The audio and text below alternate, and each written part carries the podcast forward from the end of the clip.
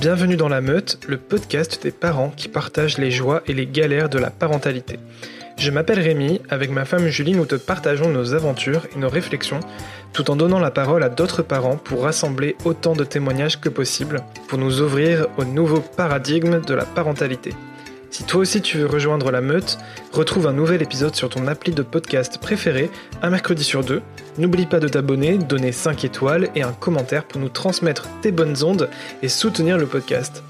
Et si tu aimes vraiment la meute, retrouve le lien pour t'inscrire à la newsletter dans les notes de cet épisode, comme ça tu ne rateras aucune des actus concernant la meute. J'espère que ce nouvel épisode te plaira, je te souhaite une bonne écoute. Merci Marielle du coup d'être euh, dans ce podcast La Meute. Et merci aussi de faire un autre épisode avec moi parce que pour l'anecdote tu as fait un épisode, euh, un des tout premiers d'ailleurs, j'ai été regarder mais ça date, c'était dans le podcast Être Soi. Donc c'est mon, premier podcast. Et on avait fait un épisode ensemble sur euh, comment gérer une vie bien remplie, c'était l'épisode 44 et on avait notamment parlé de parentalité. Euh, parce que à l'époque, tu étais déjà maman. Oui, c'est vrai, c'est vrai, exact. voilà, donc merci d'être là. Et pour commencer, bah, du coup, je vais te laisser te présenter pour savoir qui est Marielle, qu'est-ce que tu fais dans la vie, qui tu es. bah, merci beaucoup. Bah, bonjour à tous. Donc, je m'appelle Marielle, j'ai 32 ans. J'ai toujours un mal flou. C'est vrai Ouais, parce que chaque fois, je me donne un an de plus. Mais non, vraiment, officiellement, j'ai 32 ans, vraiment. Euh, dans la vie, alors, j'ai plein de casquettes différentes. Je suis infirmière en soins intensifs et en salle de réveil à mi-temps, donc à Genève, en Suisse. Je suis blogueuse, euh, youtubeuse, influenceuse, euh, tout ce que tu veux, sur mon blog depuis, et les réseaux qui vont avec, depuis 8 ans environ. Et je suis mariée et la maman d'une petite fille qui s'appelle Inès qui a 3 ans. Hmm. Ça fait bizarre parce que attends, je suis en train de, je me souviens plus de la date exactement de quand est-ce qu'on l'a fait ensemble l'épisode d'être ça, mais ça fait tellement ah longtemps et elle avait un an et demi ou un truc comme ça. C'est vrai? Ah, ah là là. Ça fait drôle. Hein. Ouais, que le chemin. Et je me, je me rappelle, je j'ai pas tout réécouté, mais je me rappelle que je disais, on en reparlera euh, dans quelques années, parce qu'en fait, le sujet c'était vraiment comment tu faisais pour tout gérer. Et tu vois, tu disais, t'as plein de casquettes, et j'étais fascinée par cette, je, vraiment cette facilité à, à tout gérer, et, et c'est super intéressant. Et finalement, le temps passe si oh, vite. Oh, là là. Ah ouais, ah avec un enfant, c'est euh, tu mets la touche accélérée là, sur la télécommande, et puis euh, et c'est parti. c'est clair. Ah là là. Et oui, bah justement, ça va être très intéressant de pouvoir en discuter parce que le temps a passé et il y a plein de choses, je pense, que tu as vécu que tu vas pouvoir nous partager. Et une des premières questions que j'aime bien demander, même dans mon entourage à, des mamans ou à des parents tout court, c'est comment tu as su que tu voulais devenir maman? Alors, euh, moi, je crois que j'ai toujours su au fond de moi que je voulais euh, un enfant, en tout cas je sais qu'il y a des gens pour lesquels c'est assez clair et même euh, depuis tout petit, enfin j'ai même des amis autour de moi pour lesquels c'est assez clair que euh, voilà, ils, envisagent, pas trop leur vie avec des enfants. Alors pour autant, euh, je savais que je voulais un enfant, mais je suis quelqu'un qui est en dehors de ça assez peu attiré par les enfants en général. C'est ce qui est complètement paradoxal, mais euh, j'ai pas une grande facilité avec les enfants. J'admire moi les des personnes qui travaillent euh, dans le milieu de la petite enfance, etc. Parce que pouvoir donner autant d'amour à des, à des inconnus, puisque voilà, ça fait pas partie de leur cercle ni familial ni proche, je suis toujours assez admirative. Mais euh, je je peux pas dire que j'envisageais pas ma vie sans enfant, mais euh, euh, ça faisait partie des étapes euh, que je me voyais franchir dans ma vie. depuis vraiment depuis longtemps, je crois que je sais que je, je veux des enfants. Hmm. Donc en fait, c'était déjà dans ta tête et à un moment donné, ça a été le bon moment. Enfin, c'est souvent le truc, tu vois, moi, j'ai, je savais que j'en voulais, mais tu sais, le passage entre tu sais que tu veux et c'est le moment d'y aller. tu sais, c'est un peu quelque chose, non? Je trouve et pas? Et puis t'entends des gens qui te disent ah mais euh, si t'attends que ça soit le bon moment, ça sera jamais le bon moment. Alors j'ai toujours trouvé ça assez bizarre. Alors selon les personnes, le bon moment c'est euh, est-ce que euh, dans ta vie euh, professionnelle, c'est le moment d'avoir un enfant? Est-ce que dans ta vie perso, genre, t'estimes que tu as suffisamment euh, voyagé? Et encore, on peut tout à fait voyager avec un enfant. Voilà, selon les personnes, je pense les étapes sont différentes. Moi, j'avais envie de d'avancer quand même un peu dans ma carrière professionnelle. J'avais envie de d'avoir un toit sur ma tête, quelque chose d'assez solide. Je voulais que dans mon couple, ça soit voilà vraiment basé sur de très très bonnes bases justement. Et enfin nous en tout cas dans le couple, on a, il y a vraiment un moment où on s'est dit bon ben voilà. je, je, dirais pas ah il nous manquait que ça pour être heureux parce qu'on était très très heureux avant d'avoir Inès, mais il y a eu un moment où c'est comme si toutes les pièces du puzzle étaient rassemblées et euh, on se sentait prêt vraiment. Et en tout cas, je l'ai vraiment bien ressenti comme ça. Et j'étais assez en désaccord avec les gens qui disaient ah, mais il n'y a jamais vraiment de bon moment pour avoir un enfant. Bon, j'ai jamais trop hmm. compris ça.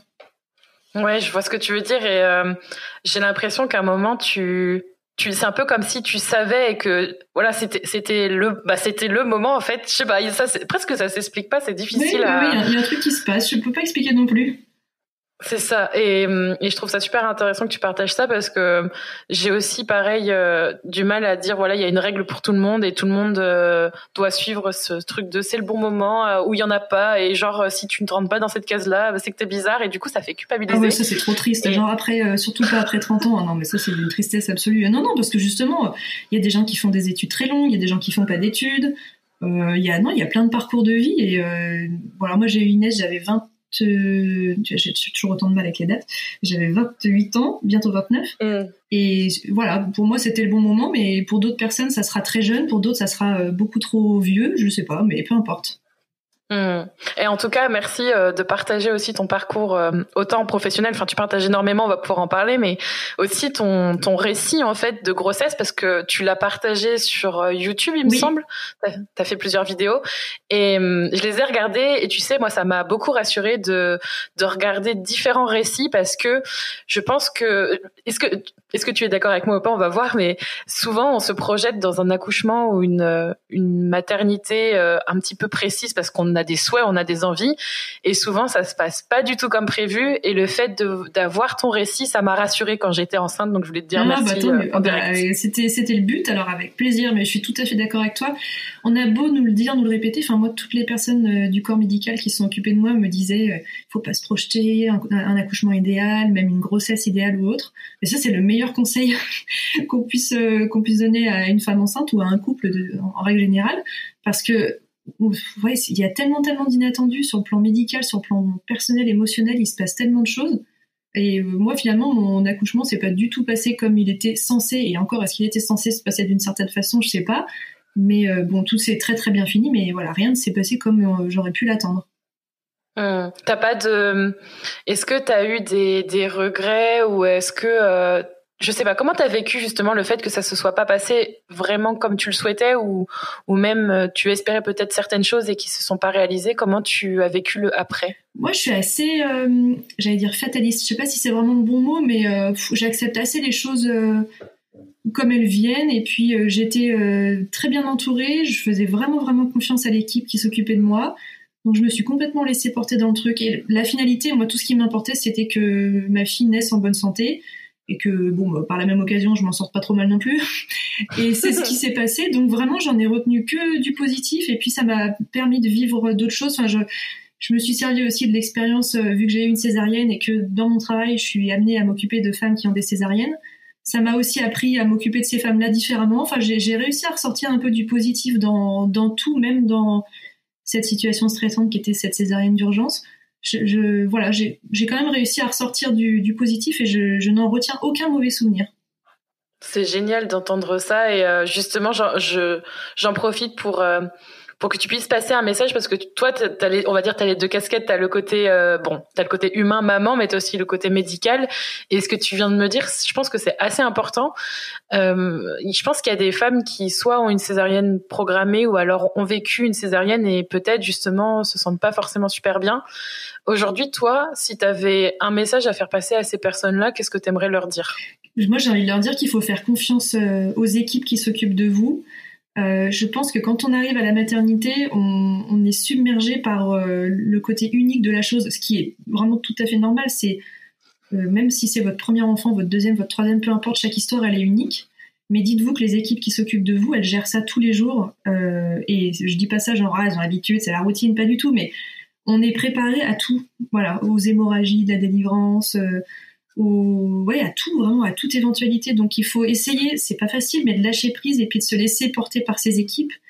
accepter parfois qu'elle soit euh, peut-être pas forcément dans la discussion ou vraiment dans le dialogue parce qu'il y a des situations d'urgence qui nécessitent qu'on se concentre beaucoup sur certaines choses et puis en parler s'il y a quelque chose qui vous reste de travers ou vous avez un, mauvais sentiment ou une déception, un regret, une question ou autre, il faut vraiment il faut vraiment en parler, poser des questions s'il y a des choses que vous comprenez pas, faut rester acteur de de sa santé, c'est vraiment le bon équilibre, rester acteur de sa santé puis se laisser euh, porter puis faire confiance à l'équipe qui vous encadre. Ça, je crois que c'est le meilleur conseil que je puisse donner.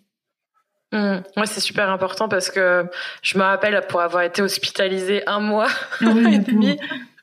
Ouais, ouais, mais en, fait, euh, moi aussi, hein, ça s'est pas du tout passé comme euh, comme ça, comme je l'aurais imaginé.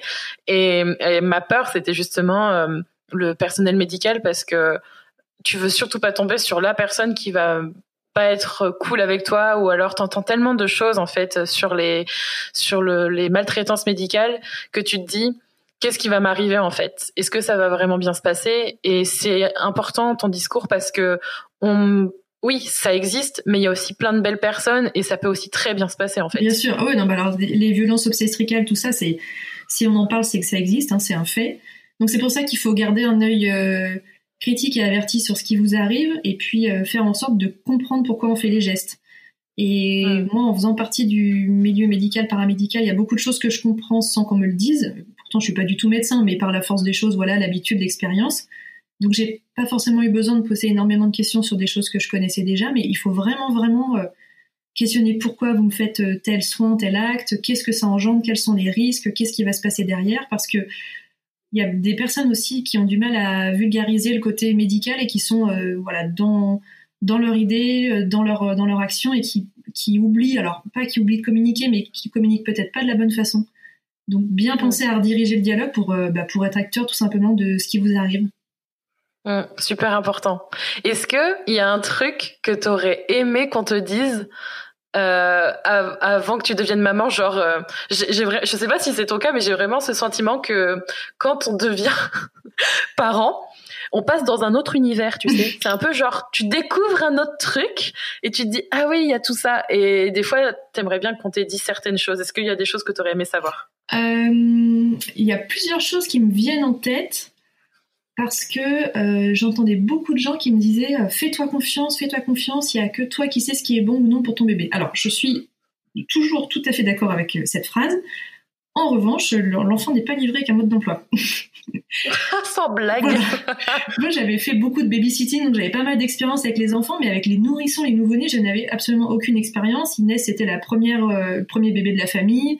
mon frère n'a pas d'enfant, dans l'entourage de mon mari non plus, il n'y a pas d'enfant, etc. Donc euh, voilà, se faire confiance, moi je veux bien, mais il y a quand même plein d'aspects sur lesquels on ne trouve pas forcément de réponse. Alors mon meilleur conseil, ça serait trouvez-vous un bon pédiatre. Voilà, un pédiatre qui, qui réponde à toutes vos questions, qui vous prenne au sérieux, qui accepte de répondre aux questions euh, qui peuvent paraître un peu bêtes. Euh, vraiment le, un bon pédiatre et ou, je dirais, et une bonne sage-femme aussi qui est, qui est vraiment un, allié de, de, poids pour le postpartum parce que pareil la sage-femme on l'imagine beaucoup dans le suivi de grossesse etc mais elle peut et elle doit venir vous voir à domicile après le retour à la maternité donc ça peut être pour poser le bébé etc mais aussi pour vous pour vos questions bah, sur euh, même vous euh, peut-être des soins que vous devez avoir si vous avez une épisiotomie si vous vous sentez euh, je sais pas un problème de constipation des douleurs etc elle est formée pour ça. Donc je dirais voilà s'entourer de, de ces personnes qui ont les réponses médicales et qui peuvent euh, vous aider. Enfin, moi, je suis quelqu'un d'assez rationnel, cartésien, donc j'ai besoin de me rassurer. Moi, j'aurais adoré un mode d'emploi pour les enfants. Ça, c'est un truc. Euh, ça, m'aurait fait, ça m'aurait fait rêver. D'ailleurs, c'est quelqu'un qui veut se lancer dans le truc. Moi, j'investis direct. Mais euh, voilà, quelqu'un qui puisse vraiment répondre à vos questions techniques. Enfin, moi, c'était, mais elle doit boire combien de lait tous les combien? Alors bien sûr, il n'y a pas de réponse universelle, mais donner des infos, des petites ah ben vous voyez, il faudrait pas qu'il se passe plus de temps d'heures entre deux biberons ou au contraire laisser tant d'heures, voilà, des, des petites des petits aspects techniques comme ça. Voilà, ce serait mon conseil numéro un. Mais ça, tu vois, mais ça, c'est un truc. Alors, tu vois, tu parlais de, de sage-femme, de constipation et tout. Donc, il y a vraiment l'aspect du postpartum qui est, d'ailleurs, je trouve ça impressionnant qu'on soit pas du tout pris en, enfin, pris en charge genre euh, le, avant alors ça il y a beaucoup beaucoup et parfois pas forcément de qualité pour ma part côté allaitement tu vois mm. c'était un peu euh, chaud et le après le postpartum genre euh, mais moi il y a des trucs je sais que par exemple tu vois juste avant qu'on enregistre tu parlais que j'avais j'avais de certaines douleurs. Je sais que c'est lié à ça tu vois. Et si j'avais été plus avertie plus accompagnée je pense que j'aurais pas j'aurais pas ça. Et on est un peu largué. Et pour le bébé c'est pareil. Je, je suis d'accord avec toi. Il faut être entouré. Et on n'est pas forcément entouré sur la durée. C'est genre euh, on est un peu largué quoi complètement. Ah, moi la maternité ça m'avait assez euh, marqué on t'explique comment faire le bain les soins de cordon nettoyer les oreilles nettoyer le nez euh, comment l'habiller quelle épaisseur on met quelle quantité de lait comment on le couvre le siège auto le machin et tout. Et une fois que tu rentres chez toi terminé. Ah ouais. Le, le, vide vraiment. Alors que en plus, euh, moi j'avais pas mal de rendez-vous parce que Inès avait eu des petits soucis de santé, euh, voilà, vraiment sans gravité, mais ça nous a amené à avoir quand même pas mal de professionnels pendant peu de temps. Moi, pour la césarienne, j'ai vu mon gynécologue un peu plus souvent que pour un accouchement par voie basse, je pense. Donc je me disais, en plus de ça, je bénéficie d'un suivi qui est un peu plus important que, euh, voilà, pour des accouchements plus classiques. Et malgré ça, je me disais, waouh, ah c'est le désert quand même derrière. Il y a vraiment plus grand chose. Alors les livres, c'est bien gentil, mais on n'a plus vraiment de temps ni l'envie de les lire. Et c'est cette fameuse période qu'on appelle le quatrième trimestre. Enfin, maintenant, j'en entends de plus en plus parler euh, sur euh, les réseaux, même dans des livres, etc. Heureusement qu'on discute un peu plus de ça aujourd'hui parce que je pense qu'il y a de quoi se sentir euh, vraiment seul derrière. Et toi, du coup, comment ça s'est passé euh, d'un point de vue euh, Tu me dis hein, si tu es si tu es euh, comment dire ouverte et en capacité de partager ça, parce que moi, j'ai aucun... d'un point de vue physique, j'ai pas de souci, mais d'une façon physique et émotionnelle, comment t'as vécu ce quatrième trimestre justement parce qu'il y avait le vide en fait après? Comment ça s'est passé pour toi? Il y a eu ce vide. Alors à la fois, moi, vu que j'avais été alitée pendant quasiment trois mois euh, mm. pour des problèmes de contraction, de col qui étaient déjà ouverts, etc. Moi, j'idéalisais beaucoup ce postpartum euh, mm. parce que ça, ça signifiait que j'allais pouvoir sortir de chez moi, que j'allais pouvoir me promener. Euh, c'est stupide, hein, mais tu vois, retourner au restaurant, faire des magasins, etc. Ah non, c'est pas stupide. Moi, je trouve que c'est carrément normal, en fait. ça me faisait du bien ah de me projeter là-dedans. Et en fait, pendant ces quasiment trois mois, j'arrêtais pas de me dire, ah, vivement la suite, vivement la suite. Donc, du coup, j'ai eu un postpartum facilitant euh, grâce à ça parce que euh, moi, juste sortir de chez moi, c'était déjà une victoire. Donc ça, ça, a rendu les choses un petit peu plus faciles. Euh, sur le plan physique, bon, la césarienne, ça fatigue quand même. Ça reste une intervention chirurgicale. J'ai trouvé que pendant pendant peut-être 10 jours, 10-15 jours, c'était quand même fatigant. je me souviens pour me lever du lit, pour me rallonger, c'était c'était assez pénible. Heureusement, Quentin avait eu un congé paternité euh, d'un un tout petit peu plus d'un mois, donc j'avais beaucoup d'aide à la maison. Ça, c'était chouette. Je pouvais vraiment compter sur lui à 100%. Émotionnellement, bah moi, je suis, j'ai pas coupé au baby blues, alors qui a duré très peu de temps, mais alors euh, oh, un chamboulement au niveau des émotions, c'était c'était la cata. Je pleurais pour rien. Enfin, moi, on m'appelle le cœur de pierre. Je, je pleure jamais. Vraiment, je, je pleure quand je suis très très très heureuse ou très très très triste, mais euh, je me souviens même pas de la dernière fois où j'ai pleuré. Et là, c'était, je me sentais pas triste, mais euh, la moindre émotion me, me chamboulait. Ça n'a pas duré très longtemps, ça a duré deux jours. Quentin était complètement démuni.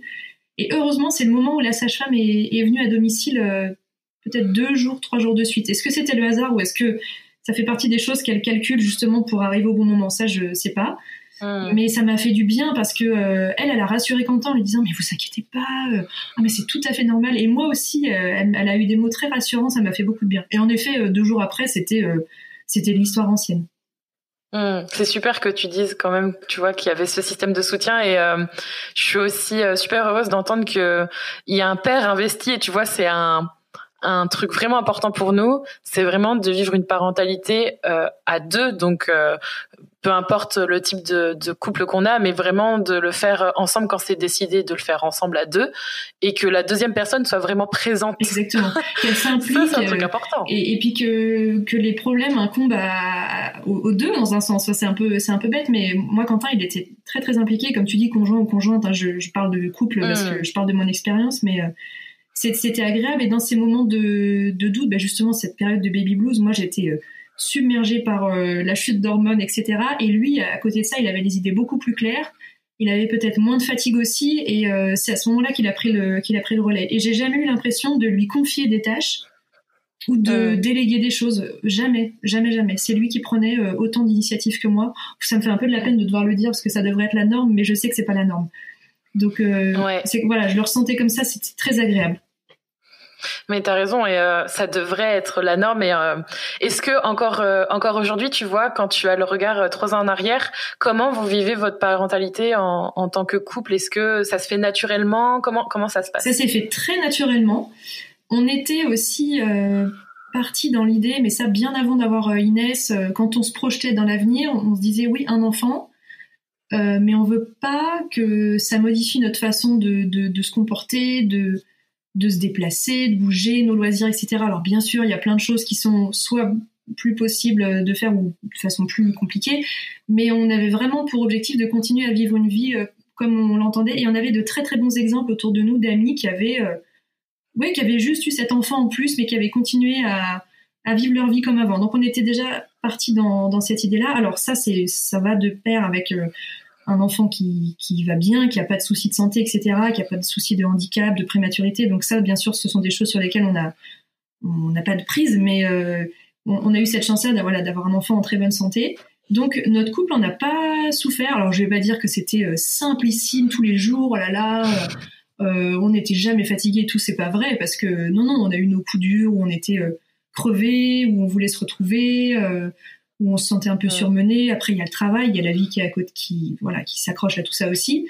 Mais ça nous a pas, euh, ça nous a pas pesé. Et euh, moi, je me souviens même pas. Il y a des gens qui disent je me souviens pas de ma vie d'avant. Alors moi, je me souviens très bien de ma vie avant, mais je n'arrive pas à savoir quand je me souviens de mes voyages, euh, voilà, de, petits repères dans ma vie comme ça. J'arrive pas à me souvenir quand est-ce que Inès s'est greffée à tout ça.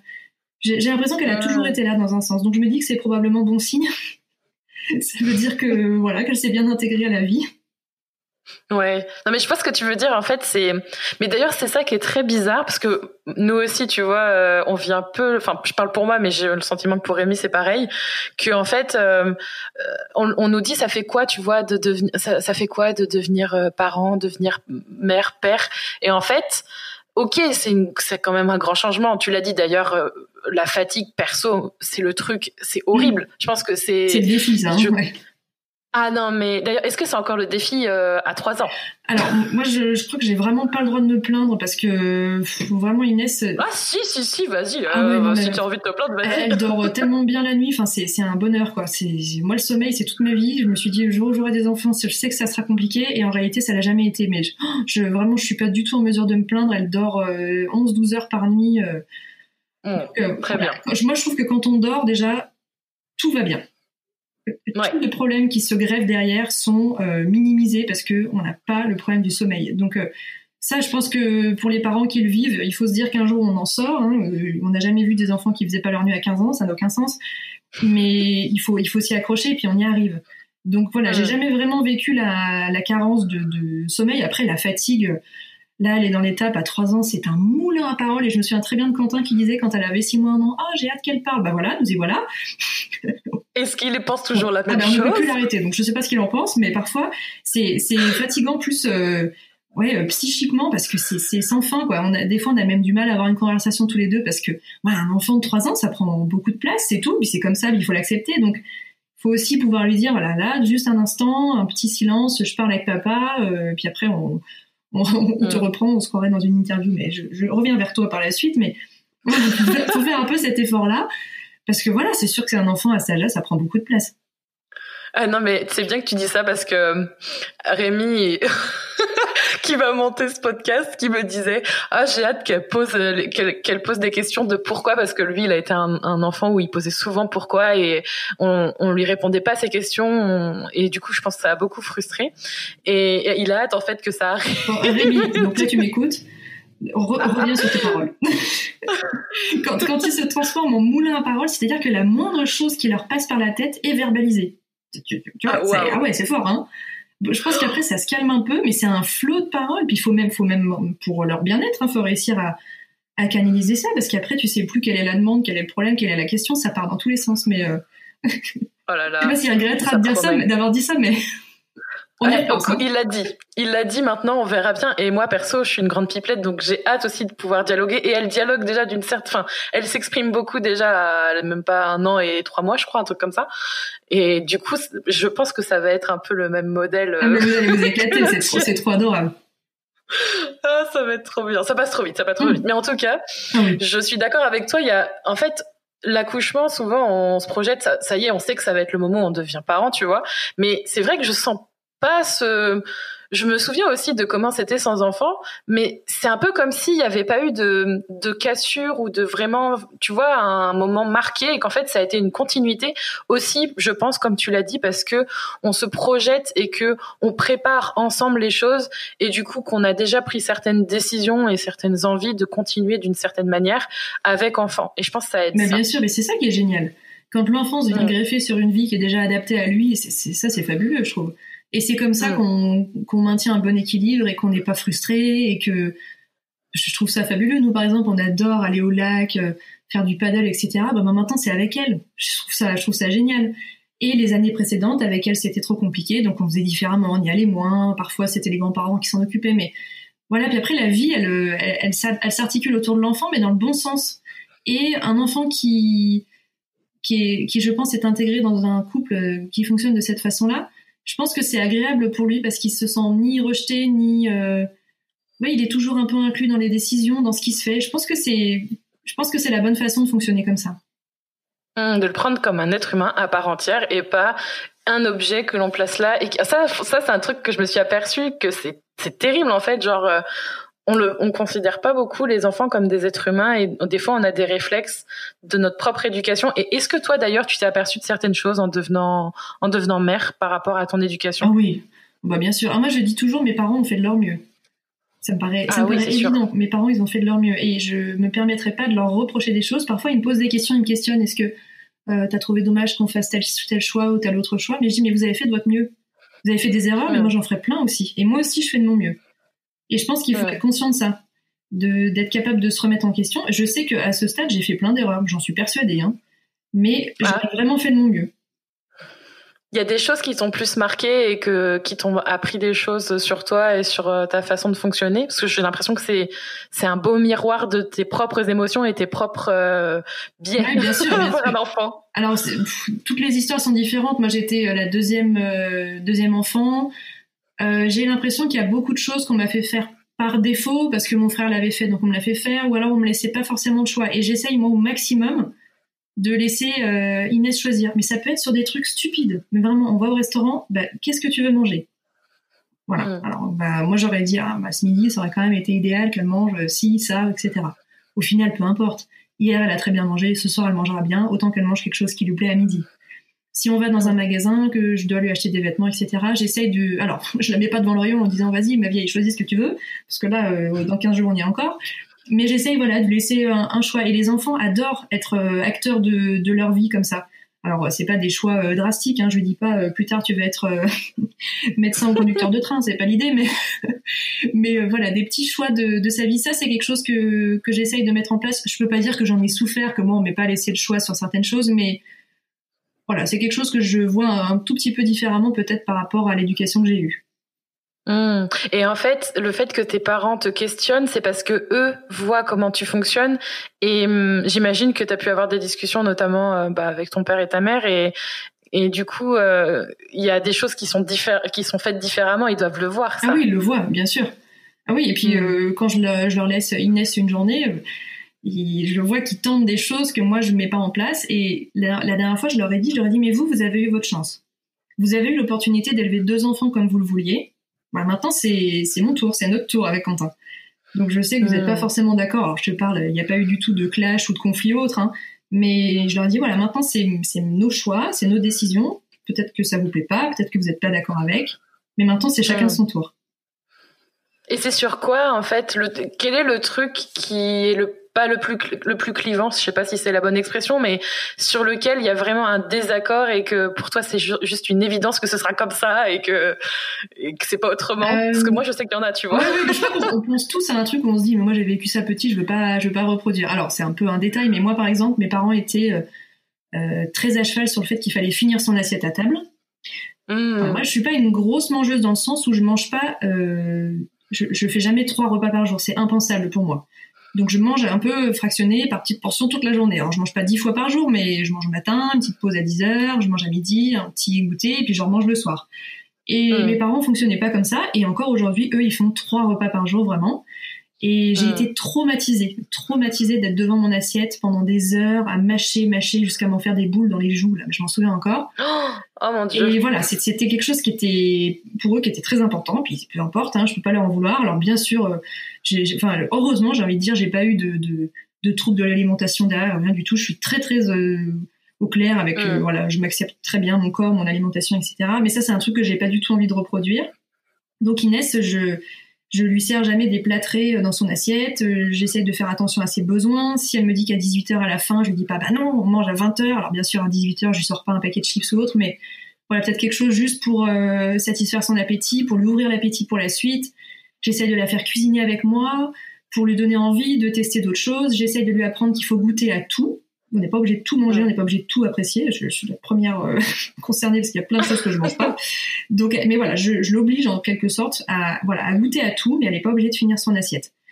Alors après, c'est du bon sens. Voilà, je lui sers jamais des rations incroyables pour pas avoir à jeter, pour pas occasionner de gâchis, mais euh, une petite portion. Si tu as faim, tu te resserres, tu peux redemander. Et par contre, voilà, si tu si tu manges pas ce qu'il y a dans l'assiette, bah on arrête là. Par contre, je je vais pas euh, commencer à faire 50 plats pour toute la famille. Donc je vais pas commencer à faire du riz pour l'un, des pâtes pour l'autre, euh, des légumes comme ci pour l'un, des légumes euh, comme ci pour l'autre. Voilà. après, il faut un petit peu de bon sens et puis éduquer en gros les enfants à leur expliquer que voilà, on peut pas avoir tout à la carte euh, toute sa vie. Mais voilà, le sujet de l'alimentation, c'est un truc que, j'ai très envie de, de voir différemment de ce que moi j'ai vécu. Mmh. c'est bien en fait, euh, et je trouve que c'est c'est ça qui fait qu'on est aussi des des êtres humains, des personnes euh, mieux dans notre peau. C'est quand on arrive justement à à s'affranchir ou à apprendre de notre vécu et d'essayer justement de faire différemment pour justement un peu casser ce cycle, tu vois. De euh, j'ai pas besoin en fait de faire. Enfin, il y a le côté acceptation. C'est vraiment une thérapie en fait d'avoir un gosse. C'est terrible, hein, mais c'est ça en fait, et c'est c'est pour ça que c'est si dur aussi, c'est que faut autant gérer un petit être humain que gérer ses propres émotions et son vécu, et aussi gérer ses, sa famille parce que eux ne voient pas ça de la même façon et ça demande beaucoup d'efforts émotionnels, physiques. C'est une expérience à part entière en fait. Hein. Ouais, c'est un défi euh, pour soi-même. Et pareil pour la gestion des émotions, j'essaye de Inès, j'essaye de lui faire verbaliser un maximum de choses. Mais ça, heureusement, les mentalités elles évoluent. Mais même moi au travail, le nombre de patients dont je m'occupe, des personnes qui sont âgées et qui sont dans leur lit, qui sont complètement euh, dans un état de choc et je leur dis mais qu'est-ce que vous ressentez? Vous avez vous avez mal, vous avez euh, vous avez froid, vous avez et ils sont incapables de mettre des mots sur leurs émotions. Ça c'est quelque chose euh, que je vois vraiment vraiment évoluer avec les générations et j'essaye de mettre en place un maximum et Quentin est très à cheval là-dessus aussi. Euh, d'essayer de lui faire verbaliser mais qu'est-ce que tu as Est-ce que tu te sens en colère? Est-ce que tu es fâché? Est-ce que tu es triste? Est-ce qu'il y a quelque chose qui te manque? Etc. Et à notre tour, on essaye aussi de verbaliser un maximum de choses. Parfois, elle vient me voir, je dis écoute là, je suis tu vois, aujourd'hui, j'ai une grosse journée de travail. Tu vois, ce soir, je suis fatiguée. J'ai besoin de me reposer, donc il faut essayer peut-être de parler un peu moins fort. De... Alors là, je te fais le portrait euh, facile. Hein. Il y a des fois, le soir, je dis non, je suis Inès, là, je suis fatiguée. Euh. voilà, je ne verbalise pas toujours aussi bien, hein, mais euh, voilà, l'idée, c'est de, c'est d'exprimer ses émotions pour que l'autre les reçoive et peut-être les interprète comme il faut, et puis adapte en conséquence ses actions. Mais ouais, on essaye un maximum de mettre ça en place. Mmh.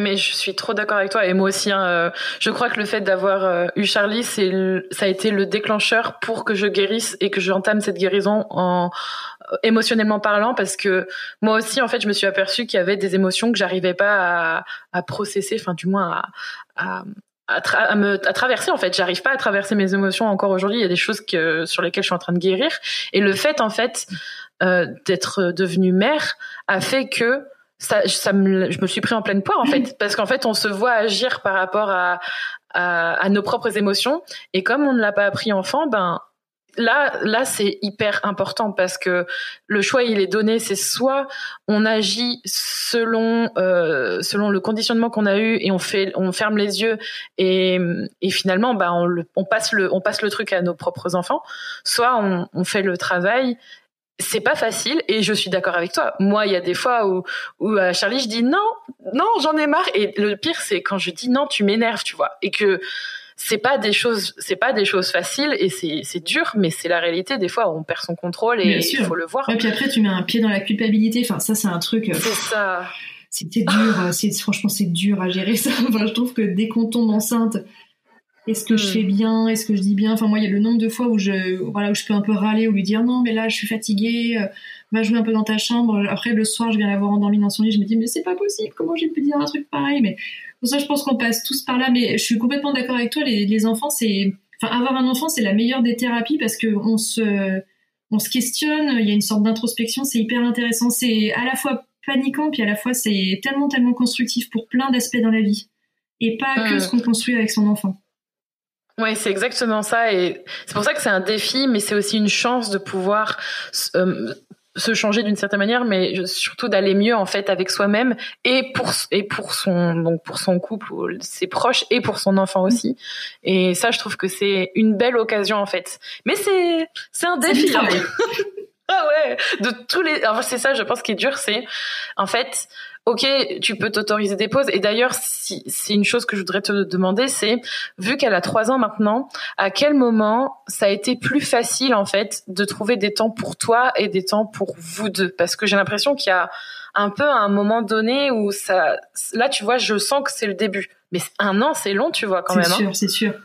Euh, il y avait pas mal, il y a pas mal d'étapes. Alors après, il y a des, il y a, je sais même pas si j'arriverai à raccrocher ça à des, des période bien particulière de la vie, mais il y a plein de petites choses. Y a un moment, l'enfant, il mange seul, euh, il peut jouer seul, euh, t'as plus forcément besoin de te balader avec euh, un quintal d'accessoires de, puriculture, le transat, le machin. C'est peut-être complètement matériel, mais finalement, ça fait du bien aussi de pouvoir quitter la maison et de se dire, hop, j'embarque juste une couche, un paquet de lingettes et un sac ah, oui.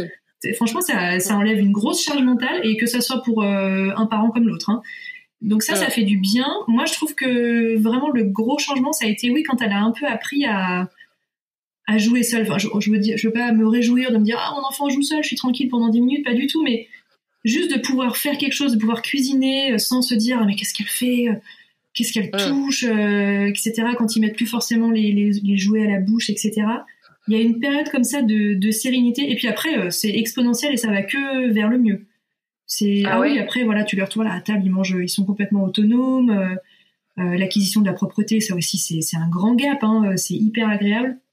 Ouais, je dirais qu'à partir de ouais peut-être un an et demi, deux ans, ouais les, les, choses changent, mais c'est agréable de retrouver un peu d'autonomie. Mmh. C'est rassurant, je me dis que là. Oui, vous allez, vous allez vers le beau là. ouais, puis moi je, suis un peu, c'est un peu le côté, euh, oh, euh, je sais pas si on peut dire euh, maso, mais c'est, euh, oh, parce que là moi mon, mon choc du moment c'est de la voir avec son petit pantalon en train de marcher et se barrer au loin comme ça en marchant et, et de me dire et qu'elle ne vienne plus me réclamer le sein autant, tu vois, parce que ça c'est un, c'est une grande partie aussi de du quotidien quand t'allaites ou quand tu donnes le biberon, tu passes vraiment beaucoup de temps à le à nourrir en fait, ton, sûr. ton enfant. Et là tu vois qu'en fait il, elle gagne en, autonomie et tu te dis tu sais t'es toujours dans l'expectative qu'il va falloir que tu fasses quelque chose parce que t'as imprimé le truc pendant tellement de semaines de jours de mois c'est devenu un schéma euh, carrément ouais. C'est ça toi c'est devenu une habitude t'es prêt tu vois et tu dis allez allez. Et en fait là en fait euh, non. Elle commence à gagner en autonomie elle fait sa vie euh, et je suis là oh. Et ça et t'es là oh tu ça va trop vite alors qu'en fait t'attends que ça donc c'est complètement ah c'est hyper paradoxal parce que tu te dis ah chouette elle arrive à s'occuper seule, à faire ceci, puis après tu dis ah mais donc du coup donner le biberon, enfin qu'elle s'endort dans les bras, c'est fini ça, ah ouais c'est fini. Mais chaque chaque période a, a son lot de surprises et de et de bonheur et puis moi, je suis nostalgique de ce qui s'est passé, dans le sens où tu me dirais, en un claquement de doigts, que là, je te remets la maternité, je dis, ah ouais, revivre ça, c'était tellement bien. Et à la fois, je, je sais pas, je regarde ça avec émotion, puis la suite, euh, me, me plaît tout autant. Enfin, je, c'est, oui, c'est, c'est, complètement mm. paradoxal. Un grand chamboulement continu, en ah, fait. oui, c'est sans oh là exactement. Qu'est-ce que tu aurais fait différemment maintenant que ta fille, elle a 3 ans? Est-ce qu'il y a une chose que tu aurais fait différemment? Oui, il y a un truc que j'aurais voulu faire, que j'ai un peu regretté. Bon, c'est un, un petit détail, mais euh, les bébés nageurs. C'est un truc que j'ai mm. pas fait. Euh, pourquoi je l'ai pas fait? Bah Déjà, après une césarienne, on n'a pas le droit de se baigner pendant un moment. Ah ouais? Euh, Je crois que c'est, oh c'est pas très long, hein, mais euh, je crois que pendant un mois ou deux, euh, à cause de la cicatrice, il n'est pas conseillé d'aller dans l'eau, etc. Pas de bain, pas de piscine, tout ça. Et hmm. puis après, euh, je sais pas, je me suis laissée embarquer dans l'idée de, ouais, j'étais tout le temps sortie parce que j'avais besoin d'être dehors, etc. Donc j'avais plus envie de me réenfermer dans une piscine couverte. c'est un peu, c'est un peu bête. Et puis après la crèche, et puis on est parti dans un tourbillon, et puis euh, on l'a pas fait. Et puis j'ai vu des enfants cet été euh, en vacances, euh, voilà, des vacanciers qui étaient avec nous, quoi. Et je me suis dit, ah mais ces enfants, il y avait un petit, il avait l'air d'avoir un an, un an et demi, il mettait la tête dans l'eau. un autre qui avait deux ans qui sautait du bord, qui avait plus de brassard. Et puis à côté de ça, alors faut jamais comparer les enfants, c'est un truc, je suis en train de le faire, mais c'est ridicule. Et Inès qui est craintive, c'est un grand mot, mais qui a pas forcément cette ouais, elle est pas forcément autant à l'aise que, que, que, ces enfants qu'on a eu cet été. Et je me suis dit, ah, j'ai peut-être, euh, voilà, on a peut-être loupé quelque chose euh, de ne pas l'emmener au bébé nageur. Bon, c'est un petit, c'est un petit détail parce que finalement, est-ce que ça aurait changé grand-chose J'en sais rien. Est-ce qu'elle aurait davantage apprécié l'eau? Je ne sais pas non plus. Mais euh, voilà, c'est peut-être un tout petit truc que j'aurais fait différemment. Hmm. Et tu vois, c'est marrant ce que tu as dit, c'est euh, faut pas comparer, mais je crois que c'est alors que ce soit nous-mêmes et encore nous, on en a on a conscience que c'est important euh, de, de voir qu'ils vont à leur rythme, à leur rythme, pardon, parce que je pense qu'on a plus d'éducation sur la parentalité, plus d'informations, plus de soutien que nos propres parents avaient et plus de recul aussi. Mais je crois que c'est plus fort que que nous et même plus fort que, que notre entourage. Enfin, perso, moi, à chaque fois, je. D'ailleurs, c'est un truc sur lequel je suis hyper à cheval. C'est genre. Euh, euh, tu sais, souvent, les gens vont comparer en disant c'est vrai qu'elle a, elle ressemble à ci, elle ressemble à telle personne, elle est comme ci, elle est comme ça. Et moi, c'est un truc euh, qui m'a pas mal marqué. Et en fait, j'ai tendance à dire oui, c'est possible, tu vois, mais c'est, ça reste, ça reste Charlie, elle a sa propre personnalité, tu vois. Ça, c'est fou. Il hein, faut accepter que qu'elle soit unique aussi. Mais ça, c'est. C'est c'est surtout les grands-parents mais ils tout le temps ah elle fait ça comme toi ah mais elle fait ça comme son père ah mais elle boude comme si ah mais elle fait ah mais ça elle te ressemble hein.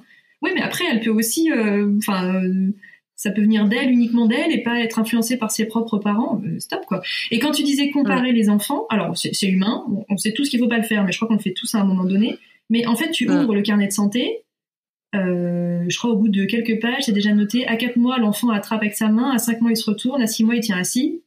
On est déjà, euh, on, est, on, est, déjà lancé là-dedans, euh, rien que par euh, le ministère de la santé ou je ne sais quoi, mais qui, qui déjà, voilà, édicte déjà des règles comme ça. Alors, je comprends que pour le suivi médical, ça soit important et qu'il faille avoir un œil dessus. Voilà, bien sûr pour surveiller l'évolution des enfants.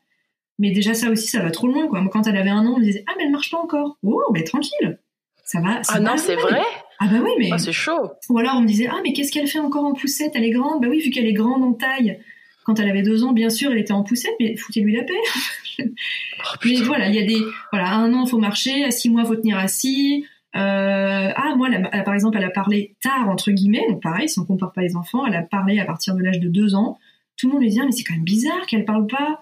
Puis toi tu dis mais moi j'essaye oh de pas me faire de soucis, puis à la fois on te pose des questions comme ça, c'est ridicule. Ouais, alors déjà que tu culpabilises bien toute seule parce que ça, euh, bonjour, euh, bonjour le, la société, hein, même si on fait en sorte de, de se soigner, d'aller mieux, de s'entourer, il y a quand même toujours ce truc. Mais euh, mais tu sais, je comprends ça parce que nous, c'était sur donc sur l'allaitement encore, tu vois, et la DME, le fait qu'on lui donne à manger, mais que voilà, c'était peut-être un peu tardif par rapport à, au regard de la société et de certains médecins. Ouais, ça avance, mais à son rythme. Ah ouais, non mais c'est ah oui euh, parce que nous, tu vois, en plus, on suit vraiment les recommandations euh, de l'OMS et il y a toujours, on est tous des êtres humains, donc tout le monde a son avis, même les médecins. Donc ça, des fois, ça s'infiltre, tu vois, genre euh, ah oui, ça va être le moment. je sais plus, elle avait dit ça à 4-5 mois de lui donner des petits pots et tout. et en fait, comme on sait ce que l'on veut faire et qu'on sait qu'on est dans notre comment dire dans notre bon droit et aussi scientifiquement parlant et dans la santé, on savait que c'était le bon choix d'attendre au moins six mois, tu vois, de lui donner que du lait et de faire en sorte ensuite de commencer à implémenter la nourriture.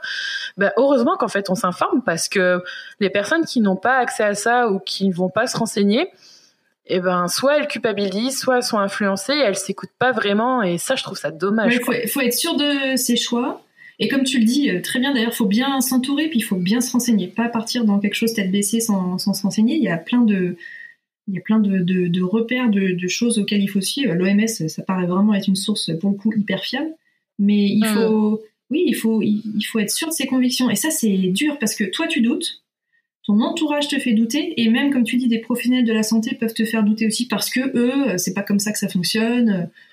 Parce que si euh. tu vas voir un pédiatre un peu vieille école, il va te dire ah non non mais on démarre par les petits pots, puis on démarre par les légumes parce qu'après si on les fait démarrer par des fruits, ils aiment que les fruits. Est-ce qu'on a déjà vu un adulte de 18 ans manger que de la compote de pommes? Je ne crois pas. mais ouais, faut faut essayer de sortir un peu de ça. Mais c'est dur d'avoir un regard critique de rester euh, fidèle à ses convictions et puis à la fois de d'être ouais, d'être sûr de pas faire d'erreur, c'est un casse-tête. Ouais, on en demande beaucoup, on en demande beaucoup aux parents et tu vois, ça me rappelle cette histoire de de frein que Charlie elle a eu et du coup ça jouait par rapport à l'allaitement. Je parle beaucoup d'allaitement, mais c'est juste parce que c'est un contexte et que c'est tellement. Oui, puis c'est une grosse étape de, de sa vie aussi, puis de la tienne. Oui, et puis surtout, en fait, je trouve que c'est euh, en partie une, un, un truc qu'on on dit c'est super de le faire, mais en fait, personne n'a les, les bonnes informations, et ça, je trouve ça terrible. Et quand tu as quatre médecins euh, un, une pédiatre, deux sages-femmes, une médecin qui te dit que non, elle a pas de frein et qu'en fait, si quand tu vas voir une spécialiste et que toi tu sais, tu vois, tu parlais d'avoir confiance en soi, de vraiment ce qu'il faut s'écouter, qu'on te le dit, mais que tu as toute la terre entière qui te dit qu'en fait euh, ce que tu penses c'est de la merde, mm. et ben ouais, faut, tu te faut, avoir les euh, faut avoir les nerfs solides derrière pour dire ouais. OK, moi je je sais ce que je, sais. ce que je fais au fond de moi, je suis, je suis persuadée que, que mm. j'ai raison quoi. Oui, c'est ça. Et je pense que ça, ça arrive à plein de périodes. Je pense que ça, ça arrive encore aujourd'hui que on remette en question tes choix ou vos choix et que il faut avoir cette conviction que tu es un bon parent et une bonne mère. Ouais, ouais, ouais. Oui, je suis tout à fait d'accord. C'est important. Et ceux qui écoutent cet épisode, vous êtes un bon parent, vous faites de votre mieux. Ça aussi, il faut aussi le... confiance et vous faites de votre mieux. Mm. c'est vraiment la phrase qui va ressortir, c'est mais je suis certaine que vous faites de votre mieux.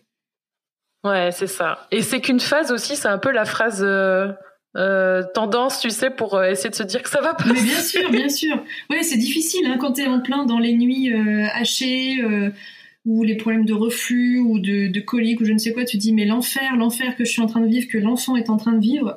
Ouais, ça va passer. Bon, on sait jamais quand ça va passer, c'est ça le problème. Mais oui, oui. Mais on sait que ça va on passer. Sait que ça va passer, exactement. Et toi, du coup, avec Inès et euh, avec ton adorable mari aussi, vous avez, euh, en fait, tu es sur les réseaux sociaux, donc depuis un certain nombre de temps. Donc avant, évidemment, euh, devenir devenir mère, tu l'étais déjà. Et je sais qu'on en avait discuté il y a il y a deux, quasiment deux ans maintenant, sur le fait justement de partager ta vie sur les réseaux sociaux. Comment aujourd'hui vous vivez la mise en avant de votre vie de parent et celle d'Inès sur les réseaux sociaux? Euh, moi, j'essaye vraiment de partager le moins de sujets euh, clivants possible pour euh, mon bien-être, hein, j'avoue, et pour pas donner trop de grains à moudre pour ceux qui adorent se, se, faire passer pour le pédiatre en chef ou la puricultrice en chef ou autre. Et je le fais pour ma santé mentale. Ouais, non mais t'as raison. Voilà. Et je le fais aussi pour pour le respect de ma fille. Moi, je suis je suis très très inquiète de tous ces enfants qui sont euh, exposés, surexposés médiatiquement sur Internet, ça me, ça me questionne, euh, ça me questionne énormément parce que c'est un sujet sur lequel on n'a pas encore assez de recul. Parce que ces enfants qui sont exposés, les premiers qui ont été exposés ne sont pas encore arrivés à un âge euh, adulte ou en tout cas suffisamment mature pour comprendre ce qui leur est arrivé. Donc moi ça, ça me questionne énormément. Donc en fait, je, quand je partage quelque chose sur la vie d'Inès, j'essaie toujours de me dire est-ce que moi à sa place, à mon âge, j'aurais, à son âge, j'aurais aimé qu'on dise ça de moi? Si la euh. réponse est non, bah je partage pas. Voilà. Donc euh, du coup, je partage pas grand chose. Alors je partage euh, des choses assez futiles, les vêtements que je lui ai achetés, tu vois, à quoi ressemble sa chambre. Ça, je trouve que c'est encore assez tolérable, mais je partage pas déjà son visage.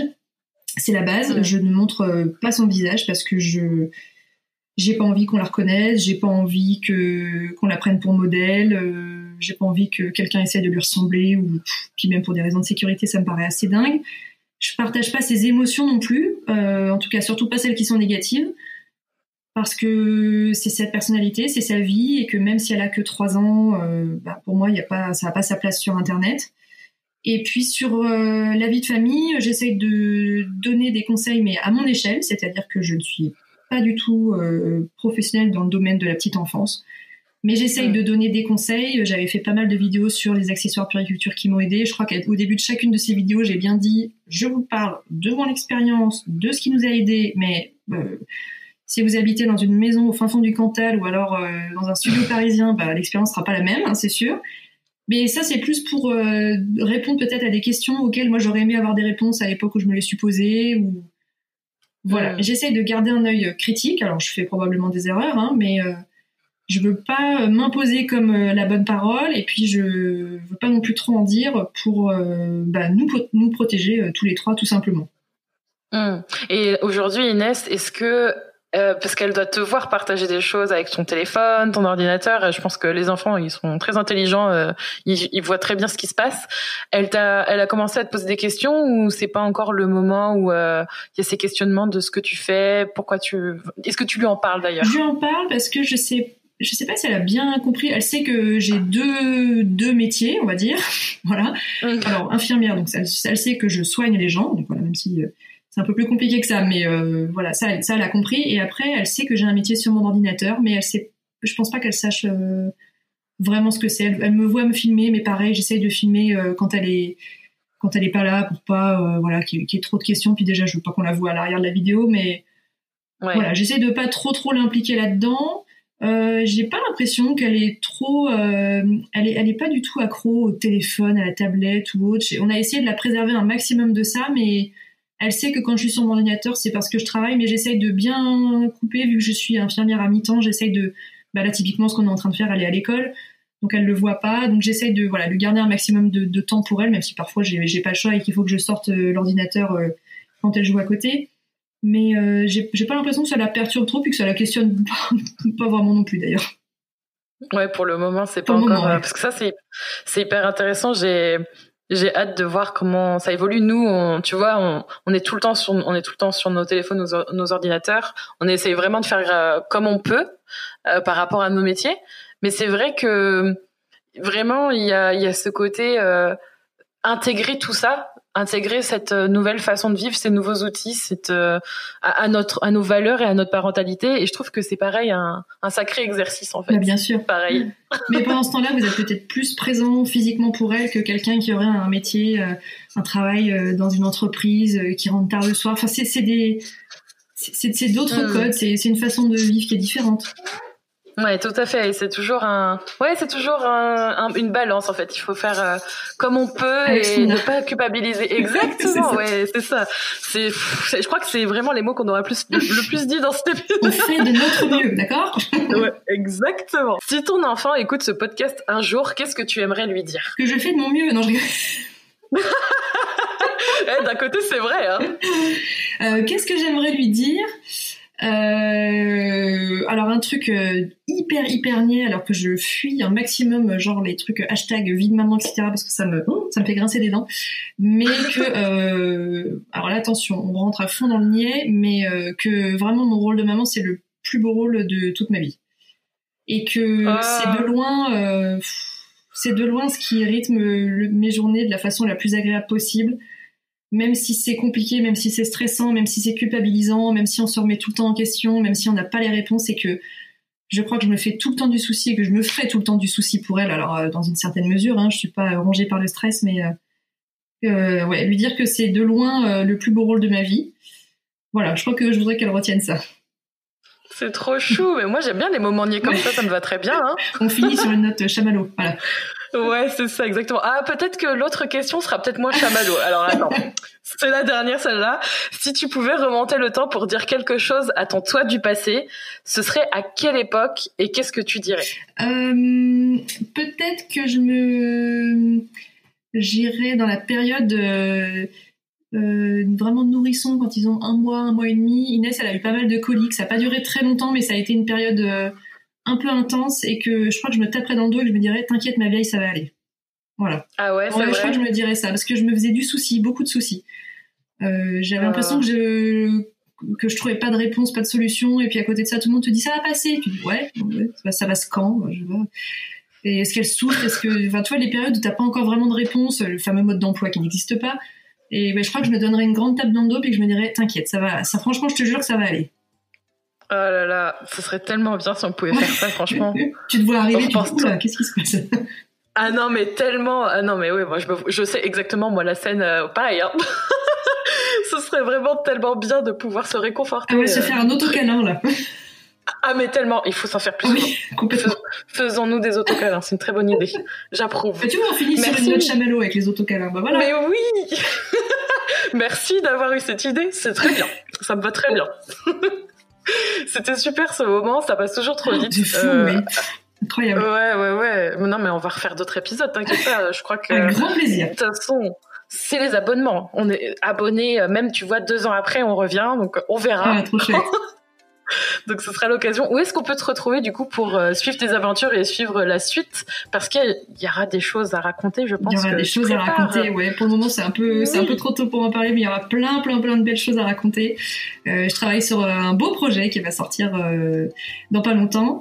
Euh, on me retrouve sur le blog de neroli.com et euh, bah, de toute façon sur tous les réseaux sociaux je m'appelle pareil. Donc le blog de Neroli sur Instagram, le blog de Neroli sur YouTube. voilà. Nickel. Partout, partout, Le blog de Neroli. Comme ça, vous savez, on mettra ça dans la description de l'épisode. Merci. Merci, Marielle, et puis à bientôt du coup. Oui, à très bientôt. Merci, Julie.